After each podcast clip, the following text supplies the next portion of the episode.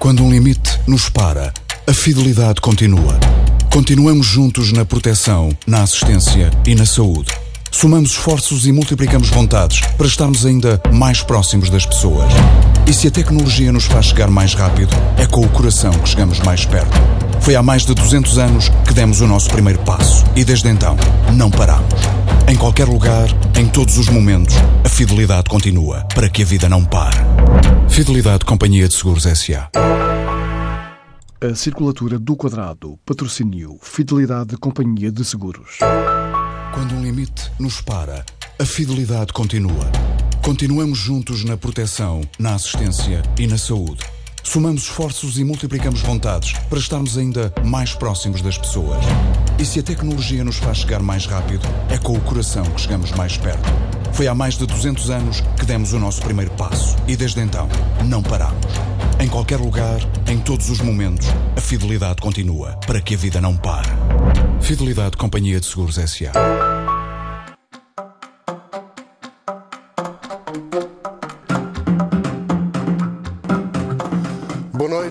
Circulatura do Quadrado na TV 24 e na TSF. Hoje não tem uh, Jorge Coelho, mas Lobo Xavier e Pacheco Pereira vão debater com o Ministro Augusto Santos Silva, que é o nosso convidado, uma agenda que inclui o Brexit, a Venezuela e também a política portuguesa. Como sempre, quem convidamos lança a discussão e é precisamente a pensar em Portugal que lhe pergunto, Sr. Ministro, se o que está a acontecer na Europa e no mundo pode precipitar divisões insanáveis entre um governo do PS e os aliados de esquerda? Eh, não creio.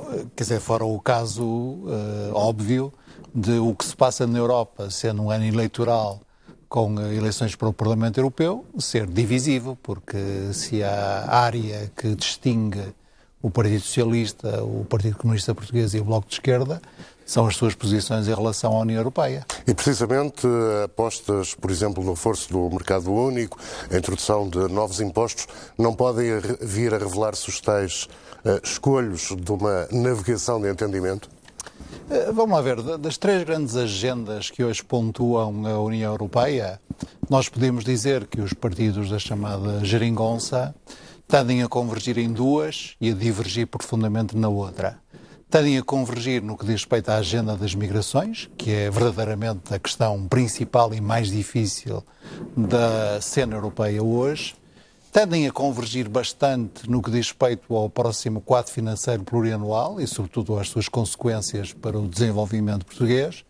E divergem profundamente no que diz respeito à zona euro e à chamada reforma da União Económica e Monetária. E a possibilidade de uma intervenção externa militar na, na Venezuela não pode uh, vir a constituir um fator de dificuldade. Eu bem sei que o governo português se opõe uh, não, a, a, isso. Aliás, do meu conhecimento, todos os partidos eh, políticos portugueses se opõem a uma intervenção militar externa na Venezuela. É, mas há quem use, se vier no, no terreno dos factos a consumar-se uma intervenção desse tipo, que é uma das saídas uh, que são sempre de admitir para uma situação de crise como aquela, há quem fale na afirmação do imperialismo e outras mas, na minha opinião, semelhantes. essa não seria uma saída. Eu, aliás, recomendo vivamente a quem quer que pense que isso podia ser uma solução que olhe bem para a história recente da América Latina e tire as devidas consequências.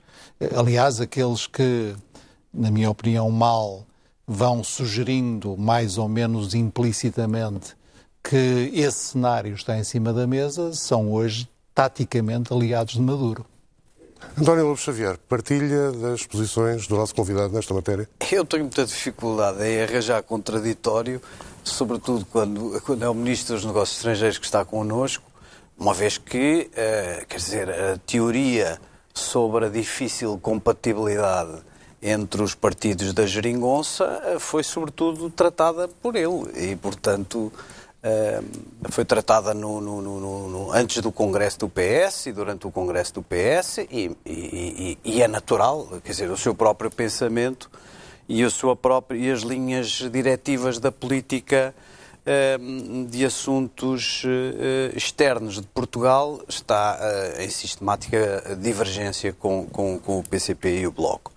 Eu percebo que se não valorize especialmente isso, porque admito que no princípio do, da legislatura, quem como eu achava que era absolutamente impossível conciliar partidos contra a NATO com partidos uh, grandemente defensores da NATO, partidos eh, contra o chamado aprofundamento da União Europeia, ou até com visões federalistas em muitos domínios, com partidos anti-União Europeia, que isso poderia durar. E, e falhou essa profecia. Uh, durou um à tempo. À custa de uma descaracterização dos partidos de esquerda apoiantes do, do, do governo? Do, à, à, custa de duas coisas. A, a, a primeira foi à, à custa de alguma descaracterização, ou, portanto, de algum silêncio sobre os temas eh, fraturantes com o PS.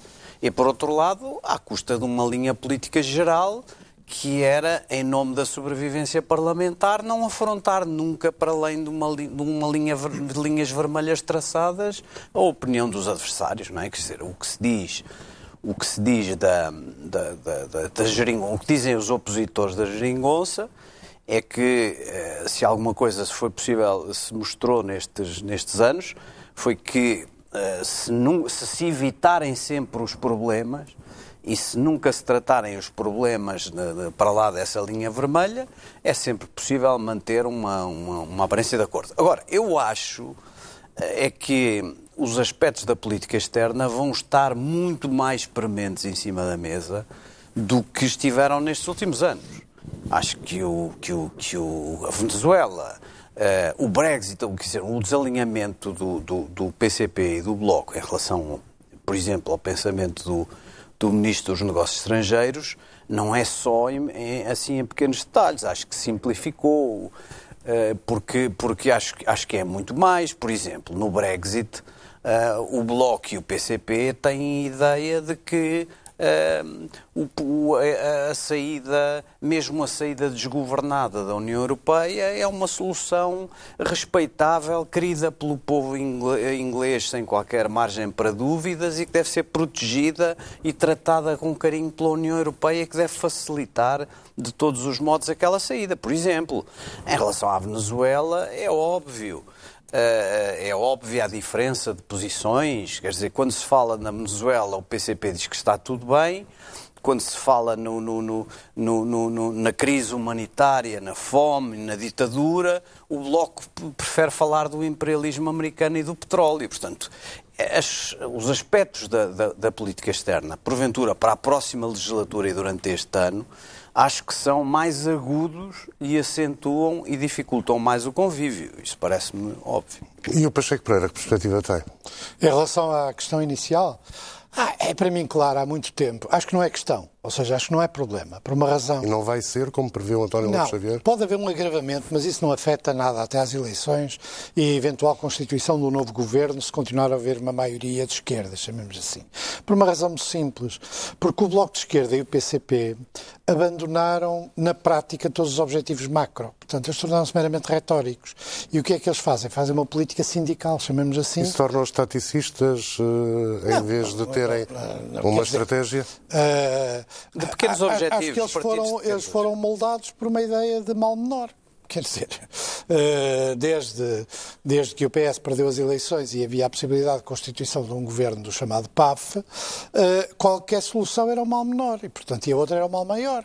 E enquanto existir essa possibilidade, eles vão sempre o mal menor. O que é que eles fizeram para poder conciliar as suas posições gerais e transformá-las em posições, em grande parte, retóricas? Eh, acabaram por ter uma agenda essencialmente reivindicativa, aquilo que eu chamo de agenda sindical. É mais dinheiro para, para para, os trabalhadores, é não haver propinas, é, é um conjunto de reivindicações que, que não são macro, ou seja, não envolvem nenhuma posição genérica sobre os grandes problemas da governação. E deixaram isso para o lado. E, e só podem estar na área da governação se for assim. E eles sabem, melhor do que ninguém, que fizeram essa, essa separação e que não podem levar muito longe as posições sobre a Europa, por exemplo, não podem levar muito longe as posições eh, socialistas, chamemos assim, que, têm em relação à vida política portuguesa. Portanto, eu não acho que isso seja problema. Enquanto a, a conjuntura for esta, não há risco de quebra da, da geringonça. Agora, eh, o que há é outro tipo de problemas. Isto é mau para quem quer discutir a Europa. Mesmo esta posição do Bloco de Esquerda e do PC é má para quem quer discutir a Europa. Por exemplo, eu presumo que o governo português seja federalista e que o seu ministro dos Negócios Estrangeiros seja também federalista. Eu, Já- eu, já para eu responder, Isso já Sim, pode dizer que sim ou não. Quer dizer, acha uma caracterização. eh, se federalismo for eh, apostar em novos graus de integração europeia, a sim, mas é- isso não é federalismo. Não, Para o é Pacheco federalismo. Pereira é, para mim- para mim também não é, mas- Por uma razão muito simples, porque o que está a acontecer na Europa, e não há um verdadeiro debate em Portugal sobre isso, há um consenso podre, chamemos assim, entre os grandes partidos, é que a União Europeia tem uma crise que vem de si própria. Não é uma crise que resultou apenas do aparecimento dos, dos refugiados nas fronteiras. Não é uma crise eh, que tem gênese. Não, é uma crise que ela própria criou. Na maneira como, como respondeu à crise financeira, na maneira como tratou a Grécia e, num certo sentido, na maneira como está a tratar o Reino Unido. Porque não, eh, eh, muitas das dificuldades do Brexit têm muito a ver eh, com a circunstância de as posições negociais da União Europeia serem, pretenderem ser exemplares. Quer dizer, qual é a razão que, porque a União Europeia não aceita uma solução em relação à fronteira entre a Irlanda eh, do Sul, da Irlanda, país independente, e a Irlanda do Norte, não aceita uma solução que implique uma fronteira aberta e sem limitações? Porquê? Porque isso seria complicado em relação a outros precedentes noutro, noutros sítios. A posição da União Europeia em relação ao Brexit é dificultar ao máximo a vida dos ingleses. E o Brexit é uma decisão política legítima. É uma decisão política legítima. E, e como nós nunca fazemos verdadeiramente este debate, a não ser para dizer mal da, da, Você decisão. está-me a embaraçar que eu vou ter que apoiar o governo. Pois, eu sei, eu sei. Ah, ah, não, é porque, sabe o que é que me lembra às vezes as posições em relação ao Brexit? São semelhantes às posições que tomaram em relação à Grécia. Eu acho uma verdadeira vergonha a maneira como a União Europeia tratou a Grécia. Independentemente do, do que aconteceu a seguir, independentemente do comportamento ah, ah, do Siriza, a maneira foi uma maneira puramente de chantagem política. E em relação ao Reino Unido há também uma posição de chantagem política. A que acresce que a diminuição interior das estruturas democráticas na União Europeia é cada vez mais relevante. Nós temos um Parlamento sem poderes orçamentais, vou já terminar, sem poderes orçamentais, e, no entanto, nunca ninguém votou isso. Nunca, não é bom para a democracia portuguesa que as decisões fundamentais de governação em matéria orçamental e as reprimendas, ainda a reprimenda da semana passada, que foi feita ao governo português, são inaceitáveis num processo sadio, de, mesmo da União Europeia. Bom, eu estou Sr. Ministro, ser- já vou dar-lhe a oportunidade de responder a Pacheco Pereira e a António Lobo Xavier, mas agora tenho de abrir espaço para a publicidade. Retomamos daqui a menos de um minuto.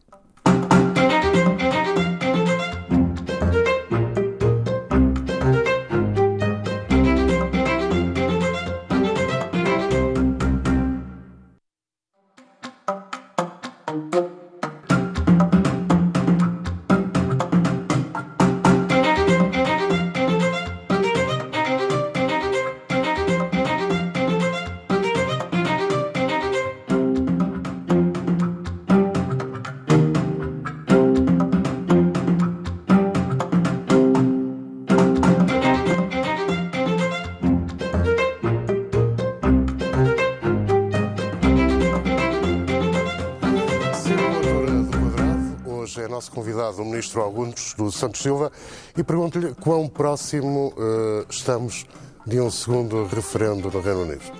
Isso tem que perguntar aos britânicos. Ma- A Mas sua deixe- avaliação? A minha avaliação, eh, eu há vários meses que tenho por eh, princípio metódico admitir todos os cenários no que diz respeito ao desenvolvimento do Brexit. Mas diria que hoje estávamos mais próximos da aprovação do acordo ou de um adiamento da data da saída se o acordo não for aprovado pelo Parlamento, em função das decisões do próprio Parlamento Britânico desta semana. Mas posso. Claro, e pode deve quanto às considerações, nomeadamente Pacheco Pereira. Eu queria distinguir aqui três questões. A primeira é relativa ao grau de importância da política externa na configuração da paisagem política eh, do país atualmente e, designadamente, na base de apoio parlamentar do governo. Eh, os partidos, e bem, têm que definir as suas posições de princípio. Mas nós eh, precisamos de distinguir o que são as posições de princípio e o que, e o que é a ação política concreta de cada partido. Eu dou um exemplo que me parece evidente. O Partido Comunista Português, como aliás o Bloco de Esquerda, sempre foram e são contra a pertença de Portugal à NATO. E, contudo, eu não conheço nenhuma ação política efetiva desenvolvida, por exemplo, pelo PCP desde 1965, com o objetivo de pôr em causa a pertença de Portugal. Portanto, está a incluir o período chamado Verão Quente. É, sim, mesmo no período em que o PCP foi mais influente na cena política portuguesa, nunca teve como objetivo provocar a saída de Portugal. E podemos generalizar essa atitude, porque senão temos belos princípios e pragmatismo. Mas isso tem que lhes perguntar a eles. Eu só estou a, a dizer, uh, e naturalmente, do meu ponto de vista, que é preciso distinguir em cada momento as declarações programáticas e de princípios que todos os partidos têm e depois aquilo que cada partido valoriza em função das suas próprias escolhas, absolutamente legítimas, como ação política concreta, como intenção, como objetivo a prosseguir. Uh, e uh, há outras áreas da política externa em que esta questão também pode ser colocada assim, incluindo a questão da Venezuela. Já a política europeia é muito diferente, porque a política europeia é cada vez menos política externa.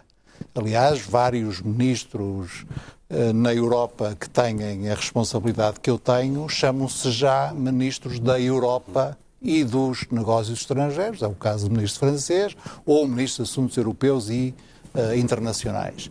Porque a política europeia é cada vez mais política interna. E aí eu queria Não é paradoxal quando a Europa Não. tem quem fale alegadamente em nome de uma diplomacia europeia? Não, mas isso é para a nossa política externa. Isto é, como União Europeia, nós temos uma política externa, que aliás não substitui a política externa nacional de cada Estado-membro. A política externa nacional de Portugal é bastante diferente da política externa nacional por exemplo, da Alemanha ou da Roménia, mas temos também uma política externa comum. Mas isso já são preciosismos. Agora, em relação à política europeia, eu queria dizer duas coisas. Em primeiro lugar, que concordo com o José Pacheco Pereira quando ele diz a forma como a União Europeia tratou a Grécia foi indigna, como aliás a forma como tratou Portugal foi indigna, os programas de ajustamento tiveram efeitos recessivos eh, dispensáveis, que não eram desnecessários, que não eram uh, uh, uma condição necessária e, pelo contrário, atrasaram o processo de recuperação porque, como aliás os livros de economia básica ensinam, a consolidação orçamental faz-se melhor se não faz-se apenas em contexto de crescimento económico. E parece-lhe que alguém aprendeu Mas, com essas lições claro, da Grécia A própria Comissão Europeia e o exemplo do governo português, não apenas do governo português, mas o exemplo da governação portuguesa foi muito importante para que a própria uh, orientação da Comissão Europeia e, e a própria Uh, o próprio, a própria atmosfera política na Europa uh, se mudasse. Essa é uma forma Isso... diplomática de dizer para que o olhar da Alemanha mudasse? Para que o olhar e a ação, não só da Alemanha, como da Holanda, como da própria Comissão Europeia, mudasse. Porque nós, os portugueses, mostramos que era possível cumprir as regras fundamentais da nossa pertença à zona euro e atingir os objetivos e ultrapassar os objetivos eh, que nós tínhamos, que são inerentes ao nosso compromisso de pertença a uma única união monetária, de um lado, prosseguindo políticas económicas e sociais que nos estavam interditas no tempo da Troika. Ou que um governo que fez da, do mote de ir além da Troika a sua filosofia, não quis uh, prosseguir. E isso tem efeitos quer europeus, quer internos. Porque há uma questão muito importante na política interna portuguesa, que é a questão de saber se nós estávamos condenados a ir além da Troika ou seguir obedientemente a Troika e, portanto, prolongar eh, os cortes de rendimentos, tornar permanentes os cortes de pensões, etc, etc, etc, ou para não estar condenados a isso, era preciso sair da zona euro, sair da moeda única, reestruturar unilateralmente a dívida, deixar de pagar os juros, como defendiam o Bloco de Esquerda e o PCP. E aí a posição do Partido Socialista e do governo do Partido Socialista é muito distinta, porque permitiu perceber a todos que dentro do quadro europeu nós não estávamos condenados apenas ao austeritarismo. E essa é uma questão muito importante, quer do ponto de vista europeu, quer do ponto de vista interno. E que parte não acompanha Brexit, das considerações de Pacheco Pereira? Quanto ao Brexit, eh, tenho uma divergência, eh, aliás, de fundo, porque não acho que o caso do Brexit seja comparado com o caso da, dos programas impostos à Irlanda, a Portugal, a Chipre ou à Grécia. Eh, em primeiro lugar, porque grande parte das dificuldades do Brexit são autoimpostas pelo, pelos poderes britânicos, designadamente por eh, este choque interno aos dois grandes partidos, que estão muito divididos sobre esta matéria, quer os conservadores, quer os liberais, quer os trabalhistas, eh, quer pelos choques entre o governo e o seu próprio Parlamento. Eh, por exemplo, não há, há tem de haver uma fronteira entre a Irlanda e a Irlanda do Norte, porque o Reino Unido não quer, e bem, que haja uma fronteira entre a Irlanda do Norte e a Grã-Bretanha. O Reino Unido quer sair da União Europeia e, portanto, quer que haja uma fronteira entre a União Europeia e o Reino Unido. Mas não quer que essa fronteira se faça entre a Irlanda e a Irlanda do Norte, que é parte do Reino Unido. A solução mais lógica seria que a Irlanda do Norte se mantivesse em união aduaneira, portanto, em mercado aberto com o resto da União Europeia e a fronteira que o Reino Unido deseja estabelecer se fizesse no Mar do Norte, entre a Irlanda do Norte Mas sabe e o porque resto... é que isso acontece? Muito bem. É pela circunstância que os acordos de paz que foram feitos na Irlanda mas, claro. implicam essa consequência. E, portanto, o governo Claro. inglês não pode pôr em causa os acordos de paz que, de alguma maneira, E ninguém acabaram quer com o conflito e civil. ninguém quer pôr, mas ao Devia ter mesmo pensado tempo, mas ao mesmo mas tempo não o Reino Unido não quer união aduaneira com a, Foi-lhe oferecido. A- a, a União Europeia. E, portanto, eu só estou a dizer isto para dizer que o- o- a grande maioria dos problemas vividos pela Grécia foram-lhes infligidos de fora. A grande maioria dos problema não é o problemas conteúdo, vividos. dos- não é o conteúdo, é a forma. Ou seja, a forma autoritária como se tratou a questão da Grécia e a forma como, desde o primeiro minuto, a senhora Merkel e as outras declarações da mesma altura, eh, eh, eh, olharam para o Brexit como sendo uma coisa que devia ser punida. Este espírito de punição que aconteceu na Grécia existiu sempre durante as negociações em relação aos ingleses. É é aí que a nossa avaliação eh, é muito. Pode juntar-se à conversa, então. Sim, junto-me para, para dizer uma coisa. Uma coisa para o Pacheco Pereira, outra coisa para o, para o nosso convidado. A primeira é que, o, o- quando se ouve o Pacheco Pereira, parece que o tema da austeridade, a austeridade orçamental ou financeira, é que está na base das discordâncias e do desencanto com a Europa, eh, que é visível nos barómetros e nas sondagens, um pouco por todo lado. Ora, isso está longe, está longe de corresponder à realidade. Pelo seguinte, Basta porque- só ver a Não, cronologia Não, não, se eu, eu explico-lhe. Tá explico. tá por, ok. por uma razão muito simples, porque as vítimas da austeridade são conhecidas, não é? No chamado austeridade. As vítimas da austeridade são a, a- Itália, num certo sentido, muito pouco a Espanha, a Grécia e Portugal.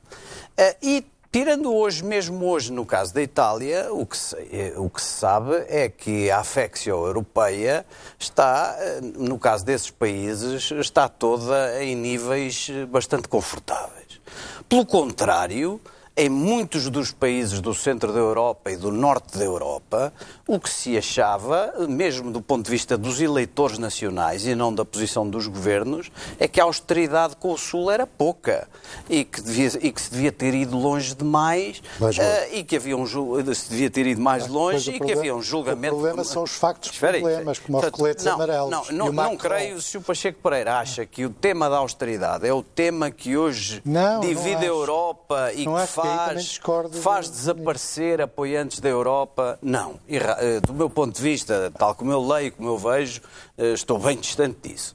Primeiro ponto. O segundo ponto, eh, para o, para o nosso convidado, é que eu, cuja inteligência eu respeito demais, para, para, para poder deixar passar em claro, é que também ao ouvi-lo existe uma espécie de uma supressão da história. O PS e o governo do PS não vieram mostrar que era possível estar na Europa Uh, uh, sem austeridade e com políticas sociais uh, altamente ou agressivas ou altamente de fomento.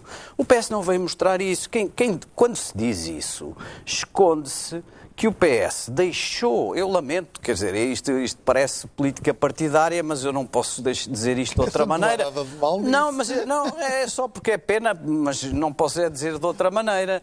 Um governo do PS deixou o país na bancarrota e com os mercados e com a impossibilidade de financiamento nos mercados.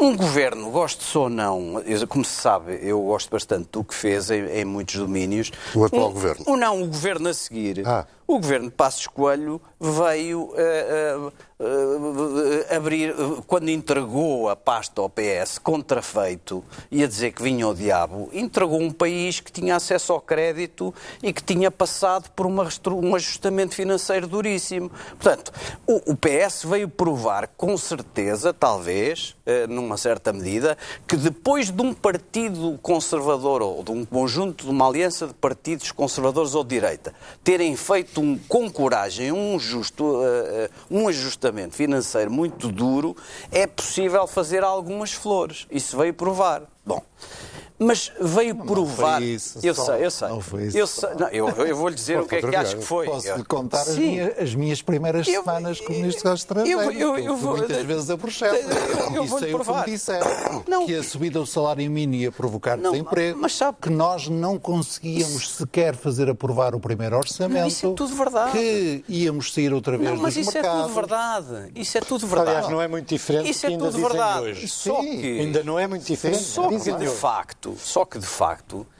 voltemos à questão da prova, uhum. que é um meu defeito de, de, de, de do ofício, uh, a questão da prova. Está provado que devolver uh, algum, uns, os cortes feitos à, fun à, função pública e às pensões produziu um efeito de alavancagem no país?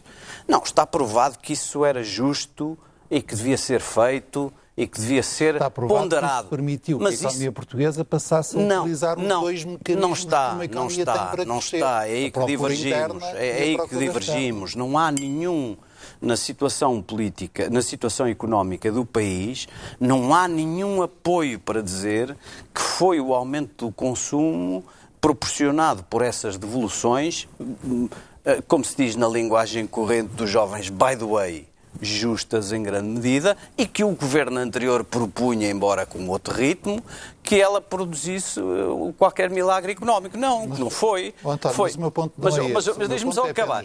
Só acabar. O, onde é que está o ponto? Porquê é que a sua não posso aceitar a sua narrativa em, em, em, benefício do respeito, uh, do respeito que tenho pela sua inteligência?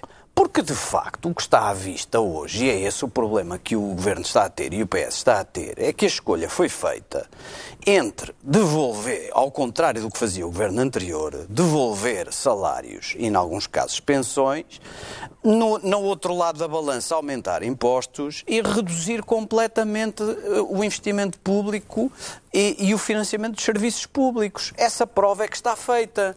É que é, essa, eu, se fosse assim, defendia o seguinte: é possível um ministro das Finanças que faz exatamente o mesmo, com outra mímica, com outra coreografia, que é dar por um lado, aumentar os impostos por outro, e depois manter os equilíbrios europeus e até assim, sublinhá-los, eh, cortando o investimento público e os serviços públicos e subfinanciando várias áreas do Estado e, um e também não pagando as dívidas a tempo e horas, isso é, prov é provável que as pessoas fiquem mais alegres. Estou de acordo. Estou de acordo. Sim, pedi a resposta direta a António Lopes Xavier para depois é que eu vou José Pacheco Pereira. sentido. Quer reforçar? É? Ah, então, se é para reforçar, força. Não, é porque o Lopes Xavier sabe muito bem que eu também acho que não houve nenhuma alteração qualitativa no modelo económico que é imposto pelas regras europeias.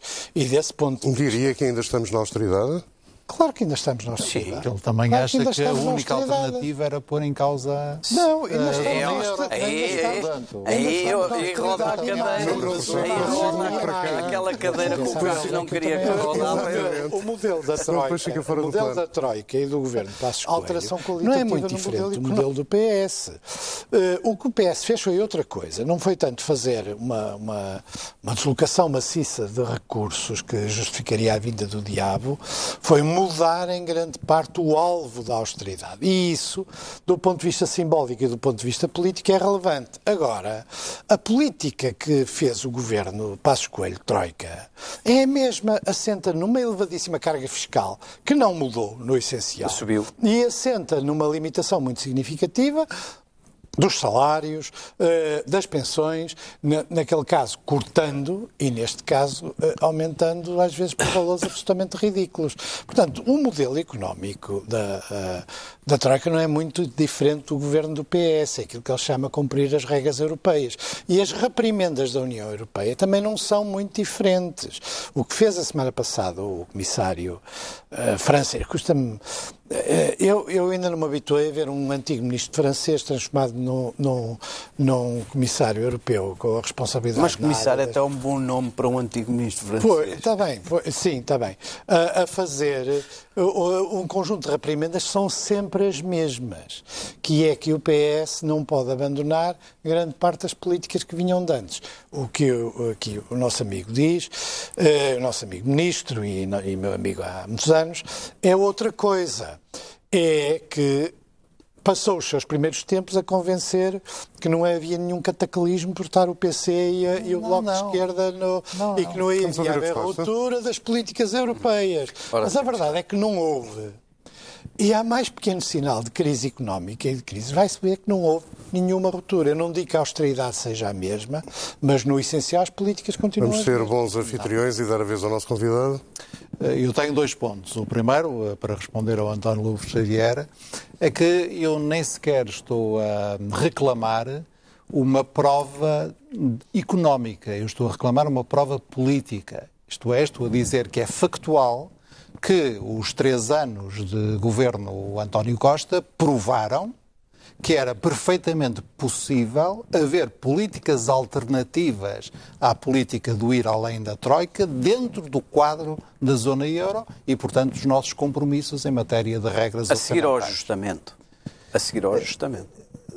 O ponto fecho- esse ponto é muito importante. Você não pode mudar a história. é Não, você não pode mudar a história, também não nem eu pode- vou mas- discutir mas também não 2011. pode mudar outra coisa. a sua opinião não pode mudar sobre que 2011. o fim do ajustamento foi politicamente aceito pela União Europeia e deixou debaixo do tapete, por exemplo, a situação dos bancos. Sim, sim, eu sei Porque isso. se isso fosse posto Não, em cima a da mesa, não havia bancos, fim do A ajustamento. situação do déficit, o aumento da dívida, Claro. o efeito bola de neve na, dívida. Isso é um- E eu não temos tempo para isso, mas eu só, como avisa à navegação, estou inteiramente disponível para discutir esta minha tese.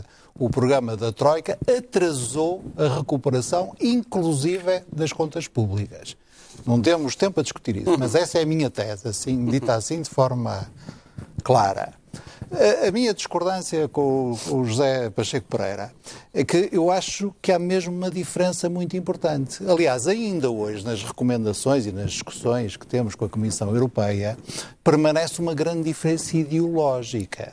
A diferença entre aqueles que acham que o crescimento da economia portuguesa só pode fazer-se com limitação dos direitos sociais e redução dos custos de trabalho e redução das garantias dos trabalhadoras, e esses agora, com alguma piada, alguma ironia histórica, até se tornaram apóstolos do investimento público e até acham que Sim, gastar é- mais dinheiro em Isso é hipocrisia, eu isso também acho que é hipocrisia. Mas não é o meu caso, atenção. Sim, mas no eu estou CDS muito é contente hipocrisia. com o nível O de. chapéu anda pro ar, Sim. eh, Não, mas o não, no meu, não, não. Eh, e os outros que acham, nos quais eu me incluo, que não está escrito em lado nenhum que o trabalho ou os pensionistas tenham que pagar eh, os custos da chamada é por isso, competitividade. É por isso que o PS nunca fez nenhuma alteração às leis laborais que vinham das alterações feitas pelo governo. Por acaso o fez e só não Oh, fez mais porque ainda está por discutir Sim, sim. no Parlamento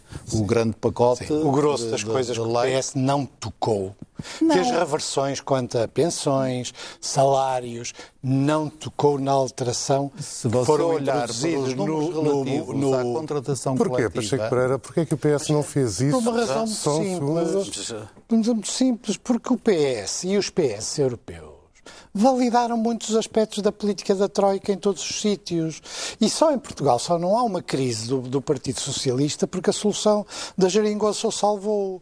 Porque, na realidade, a crise de partidos como o Partido Socialista Espanhol, o Partido Socialista Francês, eh, o Partido eh, Alemão, todos eles numa enorme crise, vêm porque eles deram uma caução completa e uma colaboração completa às políticas que a senhora Merkel e, e- e- e os alemães, com, Mas com o apoio facto do, do governo países, português, o governo da Geringonça, se quiser, não ter alterado questões essenciais reclamadas, desde logo pelos aliados de esquerda e pelos sindicatos, de reposição de uma versão anterior, se quiser, da legislação de trabalho, isso para si não é significativo? Não, é o que eu estou a dizer é que é significativo. O que eu estou a dizer é que há duas ou três coisas em que mesmo este governo nunca tocou. E uma delas é nunca mexeu nas- de forma significativa na diminuição muito significativa do poder social dos trabalhadores que vinha da, do O Partido Socialista é, em Portugal, o principal autor da modernização da legislação do trabalho e da reforma da segurança social.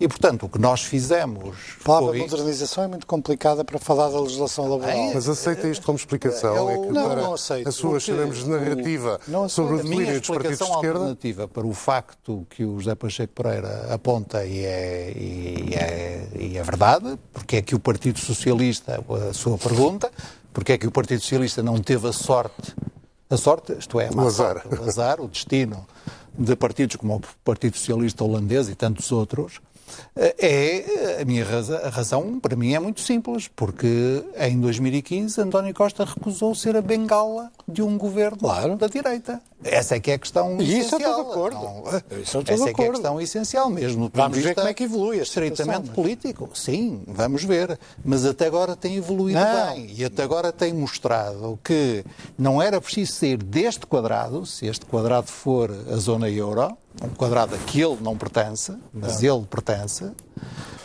ainda não para fazer políticas diferentes. Pois, ainda não falámos de tratado orçamental. Mas todos neste sítio, não é? Democracia. Não, o problema. etc, ah, só uma coisa em relação ao Lobo Xavier, só que é consigo, que é o seguinte: que é a ideia de que as políticas que foram adotadas desde a crise financeira de 2008 não têm nada a ver com a forma como. Ah, se respondeu à, à crise dos refugiados, com outros aspectos, aliás, igualmente relevantes, que a gente nunca discute.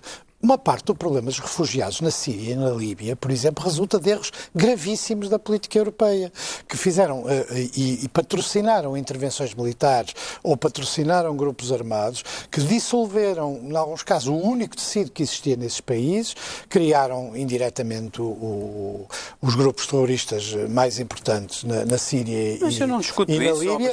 Não, e depois, o que isso. aconteceu, eh, só numa frase, que é para uma frase, que é para continuarmos a discussão.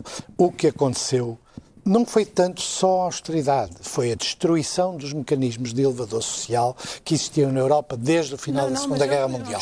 E essa destruição é que está na base de não poder haver melting pot, não poder haver dinamismo social. E claro, depois as pessoas veem os coletes amarelos em, em França e veem o Macron, o ídolo Conclua do europeísmo. Hã? Conclua a frase. Eh, é a destruição do elevador social, dos mecanismos que associavam o Estado Sim. ao Sim, crescimento económico e à, e, à, e à possibilidade das pessoas saírem da pobreza para a mediania, e isso é que foi destruído depois de 2008. E isso foi um dos grandes erros políticos Mas isso- que socialistas e a Troika mantiveram e que alguns isso- partidos, como mas- o CDS, não, mantêm no não, programa. senhora, não Peço há sim, ninguém. Ministro. É, evitou. Uma resposta tão sintética Porque quanto possível, é porque queria importante- guardar os últimos minutos para a Venezuela. Não sei, não sei. O que é Vamos- importante vamos- do ponto de vista eh, da política portuguesa é o facto de, em Portugal, justamente nos indicadores sociais tão importantes como a redução das desigualdades, como a redução do desemprego, como a distribuição dos rendimentos, como o aumento dos rendimentos médio das famílias, como a elevação dos mínimos sociais, nós termos tido resultados incluindo no financiamento dos serviços públicos. Essa sua afirmação Não, isso também é, é, não, é- exagerada. não, não é, sabe, eu, eu vou dizer uma Vamos coisa. dizer que não é verdadeiro. Não, não é, não, isso não, Eu isso agora, não é. como netem eu, usar eu vou dizer uma coisa. redondas. Não, não é isso, é isso, é isso. Não, aqui Isso na eu sei. circulatura do quadrado é aqui, tudo- aqui pode voltar à sua, à sua, à, à sua- configuração original. É uma configuração original. Não, não, não. O, o ponto não é esse. O, o ponto é que, eh, sim, obviamente, obviamente que, que houve crescimento económico e que isso produziu eh, como efeito eh, a correção das desigualdades eh, e a diminuição dos indicadores de pobreza, que, coisa que já vinha desde 2014. É, Mas eh, admito que mudou o grau. O ponto não é esse. A razão pela qual eh, eu falo do, do, do- do- do investimento público ou da degradação do investimento público não é para dizer que eu agora ou que o CDS e o PSD, que sempre foram desconfiados do, do investimento público como fator de promoção do crescimento económico, e ainda sou, eu ainda sou eh, muito desconfiado disso, não, não, não, não é para dizer que agora mudámos de campo, é para dizer que o P- esse era o campo do PS, percebe? O, é- é- o campo do PS. não, o campo, só o campo- Cavaco Silva. o Não, campo é do-. Não, não, era o campo do PS. na- do era o campo, PSD? não, não era o campo do Nós não podemos andar sempre para a história até o 25 de Abril. Não! Porque Quem eu estou-me a reportar às eleições. isso foi o governo Passos. Ah, Havia umas eleições que o PSD, para recordar, que o PS perdeu, que eram as eleições, as últimas eleições. Nessas últimas eleições, a proposta do PS era regressar ao, ao, ao, ao investimento público, inclusivamente em alinhamento com o investimento público europeu, no qual, em cujos programas António, o primeiro-ministro atual, foi o mais interessado. Sim, sim, sim. António. E foi, na, e foi no efeito sobre a, a devolução dos rendimentos que isso teria no consumo e depois na economia. Nada disso mostrou. E, portanto, quando eu lhe falo do investimento milhares de público, votos. quando, eu sei que eh, perderam. termos dito as coisas, termos dito as coisas à séria. Eu sei que perderam, eu sei que sim, mas eu sei que perderam. Eu sei que perderam, não só perderam, como tiveram de mudar de plano. Porque o, o cenário do, do, do, do, do- do Paulo Trigo Pereira, do Mário Centeno eh, e do Ministro da Economia, eh, que já não é agora Ministro da Economia, esse cenário nunca foi posto em causa. Não é Nunca- verdade. Nunca foi posto Não em é prática. verdade. Tem que nunca, jamais.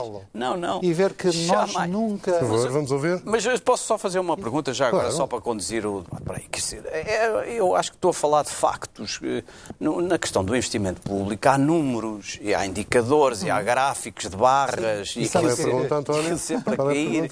Eu não sei bem Não, como é que é possível basta defender fazer- que o não, investimento basta fazer público um está bem, não é? Quer dizer, exercício. não- Resposta sintética A- para sim, falarmos sim. da Venezuela. A comparação é sempre entre 2015, o ano 2015 e os valores atuais. Mas se ao ano 2015 você retirar o túnel do Marão, verificará que os valores atuais são mais altos. Pois, Portanto, tem que tirar Estamos o anof da coisa. Estamos a percebe? falar de coisas marginais. do- Marginais, O o, investi- o investimento do, do túnel Sist- Marão. si- Não. Sistematicamente, o investimento público de todos os orçamentos deste governo nunca foi cumprido. Nunca o objetivo investimento nunca foi. público Ficou não tem sempre- sido o motor Não, foi da- sempre. do crescimento foi económico, por uma sempre- razão simples, porque Não. nós não podemos cumprir as regras Eu do bem ponto sei que não da podem. pública, É isso que é o ponto. Aumentando É, mas os é- salários é e aumentando as pensões, exatamente. devolvendo O os salários, devolvendo é as pensões. Se não aumentando e- impostos, e- e mesmo assim é uma aflição. Portanto, ou sai do quadrado como ele e diz, não, isto só é possível rompendo. Não, não, não, as regras. eu- Desculpe. eu quero Não, o quadrado. não, ele Pacheco Pereira. Eu quero o Pereira, quadradinho, eu são quero, lado eu quero o seu quadrado. Porque, porque o, Só que o gosto é de ponto- falar sobre o quadrado Ah, com os problema lados é dele e sobre que a os atual anos retos. política de- destes Não, mas- partidos mas- europeus Essa resposta Sim, sim. para eu não garante desenvolvimento económico. Sim, mas há, um ponto. Vamos ouvir mas agora. eh, a nossa, eh, o nosso respeito pelas regras nunca foi nem é a aceitação a crítica dessas regras. E por isso que é para nós Gostam tão delas? importante a reforma da União Monetária. Peço imensa desculpa. E as coisas têm mudado. sempre muito lentamente, mas tem mudado. A nove minutos do fim do programa, quero cumprir a promessa de falar da Venezuela. Uh, Pergunto-lhe se Portugal está a contar com um regresso maciço de portugueses que nesta altura estão na Venezuela. Uh, não, eu, eu costumo sempre responder, e julgo que é uma avaliação uh, apropriada, que os portugueses e a comunidade luso-venezuelana não quer sair da Venezuela, quer é que a Venezuela saia da crise atual.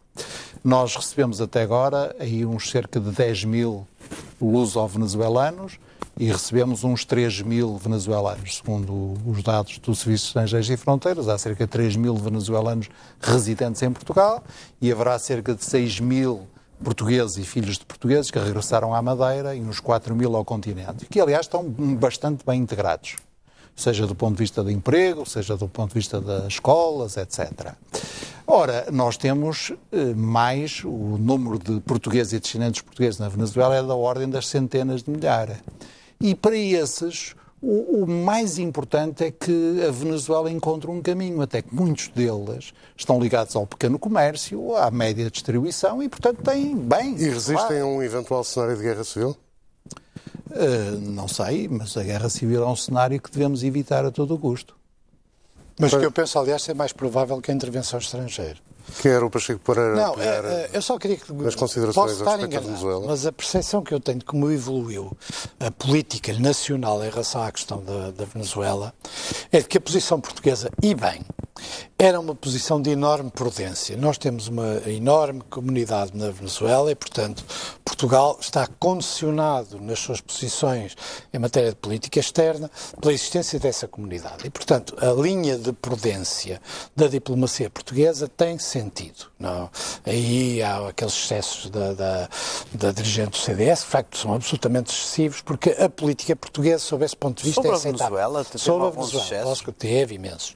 Uh, particularmente quando, quando começou a fazer apelos na, num processo da crise que eram completamente irresponsáveis em relação à nossa política. Agora, a ideia que eu tenho é que Portugal foi obrigado indiretamente pela radicalização da posição europeia, a tomar posições em consonância com outros países da União Europeia que não eram inteiramente compatíveis com a linha de prudência da diplomacia portuguesa. Ou seja, o reconhecimento do, do presidente, uh, uma linha muito mais dura em relação, mais próxima da americana, aliás, mais próxima da americana. Com sete símbolos. Uh, e, isso levou, e isso levou a diplomacia portuguesa a ter que alinhar nas questões europeias, chamando eu a atenção de que não há política externa europeia na meio. Quer dizer, a política externa europeia está, está, é, é, só canónica em três ou quatro casos. E o que acontece é que depois, na prática, ela se torna genérica.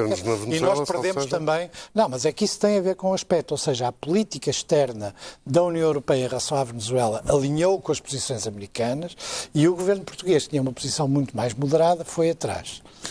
Eh, não, eh, a prudência é a mesma. O que nós fizemos foi acompanhar a degradação da situação na própria Venezuela, inclusive do ponto de vista da salvaguarda dos interesses portugueses. Eu lembro-me bem, no segundo semestre de 2017, primeiro os ataques às lojas dos portugueses, e primeiro, nos primeiros incidentes ainda tivemos a colaboração das autoridades policiais venezuelanas, depois aquele ridículo, para dizer o menos, ataque do presidente Maduro aos portugueses, segundo o qual nós é que estávamos a provocar o boicote do, do pernil porco, deve lembrar-se, a prisão de uh, quadros e proprietários portugueses de estabelecimentos, que levou a eu ter que tomar uma posição de força perante a Venezuela no verão de 2017, a ocupação durante dois meses pelos serviços secretos uh, venezuelanos de um dos principais hotéis portugueses em Caracas e, portanto, nós fomos ajustando a nossa posição à própria degradação. Eu não sei se, eu não quero dramatizar, mas todos nós temos consciência do que se passa hoje na Venezuela. Há pessoas a morrer de fome.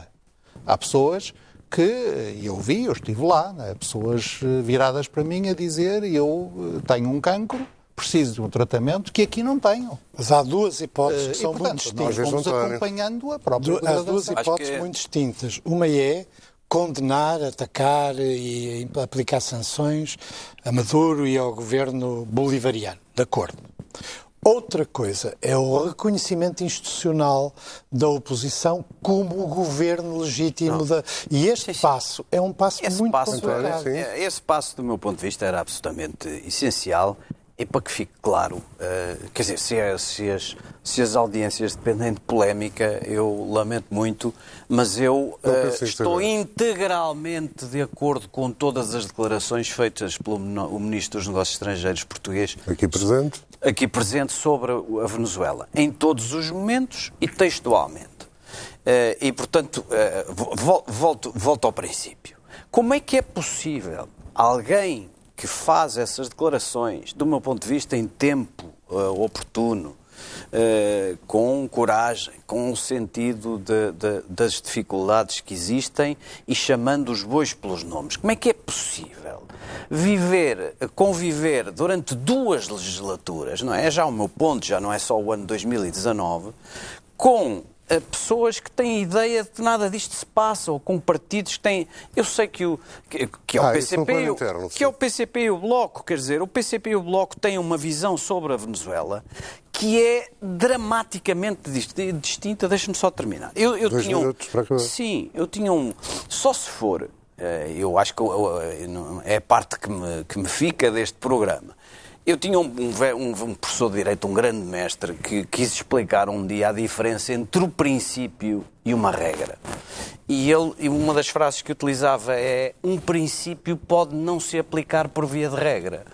E, portanto, aquela primeira introdução de que uma coisa são os princípios, eles são contra a NATO, eles são contra a Europa, eles querem sociedades totalitárias, mas isso são lá os princípios deles. E eles não os têm querido impor por via de regra. Se a resposta for essa, percebe-se que isto possa Um demorar. minuto e meio para o nosso convidado. É Um muito simples. É porque a, a- a questão essencial é esta. Você está perante um governo do Partido Socialista, portanto, um governo do centro-esquerda europeu, moderado e europeísta, que tem uma base parlamentar de apoio, designadamente para efeitos orçamentais, alargada a outros dois partidos, mas que é inteiramente livre na definição das suas opções essenciais.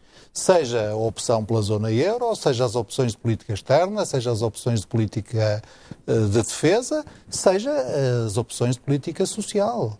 E, portanto, é essa a situação política em Portugal, como aliás se tornará claro ao longo deste ano. Não, é assim. É um é. ano que haverá três Mas o eleições. ponto é saber se isso é sustentável e irrepetível e durável e se pode ser sempre assim. Não é? Vamos ver, Vamos ver. vamos ver.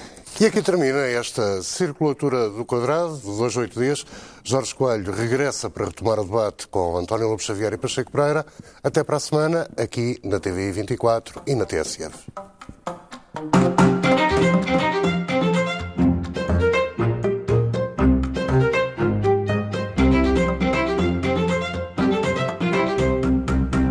Circulatura do quadrado patrocínio Fidelidade Companhia de Seguros. Quando um limite nos para, a fidelidade continua. Continuamos juntos na proteção, na assistência e na saúde. Somamos esforços e multiplicamos vontades para estarmos ainda mais próximos das pessoas. E se a tecnologia nos faz chegar mais rápido, é com o coração que chegamos mais perto. Foi há mais de 200 anos que demos o nosso primeiro passo e desde então não paramos. Em qualquer lugar, em todos os momentos, a fidelidade continua para que a vida não pare. Fidelidade Companhia de Seguros S.A.